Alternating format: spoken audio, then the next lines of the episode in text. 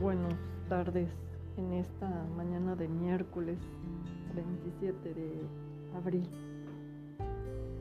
Quisiera preguntarles, ¿alguna vez han conocido a alguien de especial? Pues muchas veces conocemos a mucha gente de esa naturaleza, hombres especiales, como el que menciona la Biblia en el capítulo 25 del primer libro de Samuel. Ahí se habla de un hombre, Naval, que era esposa de una mujer sensata llamada Abigail. Este hombre, pues, fue despreciable en todos sus actos, pues no trató con dignidad y con respeto al ungido de Jehová. Escuchen ustedes partir del versículo 14. Mientras tanto, uno de los siervos de Nabal le avisó a Abigail, la esposa de Nabal, y le dijo, mira, envío unos mensajeros desde el desierto para desear todo lo mejor a nuestro amo. Pero él les gritó y los insultó esos hombres fueron muy buenos con nosotros. Nunca nos molestaron. Y nadie nos quitó nada durante todo el tiempo que estuvimos con ellos en los campos. Fueron como una muralla para nosotros, tanto de día como de noche. Nos protegieron todo el tiempo que estuvimos con ellos, pastoreando el rebaño. Ahora bien, decide qué vas a hacer porque esto va a acabar muy mal para el amo y para todos los de su casa. Y es que el hombre tan despreciable que no se puede hablar con él.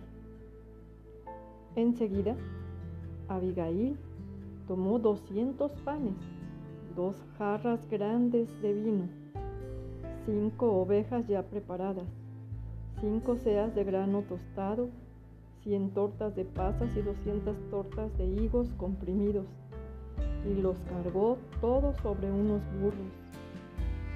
Entonces les dijo a sus hijos, vayan yendo, yo los sigo. Pero no le dijo nada a su esposo nada. Vamos a detenernos ahí. ¿Qué estaba pasando alrededor de todo esto? Pues Naval, un hombre que no sirve para nada, no se mostró agradecido por el servicio que le había dado David el rey. Y grita e insulta a los siervos que David envía para pedir cualquier cosa que pudiera darles como agradecimiento.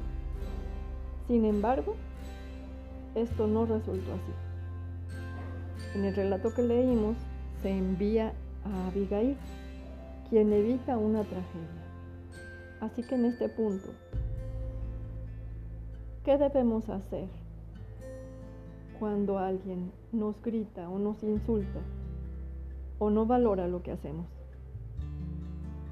Pues podemos orarle al Dios verdadero para que ayude a esa persona a cambiar de actitud. Pues muchas veces hacemos el bien y nos devuelven el mal. Pero sea Jehová, como continúa diciendo este relato, y no nuestra mano la que venga a estar sobre nuestros enemigos.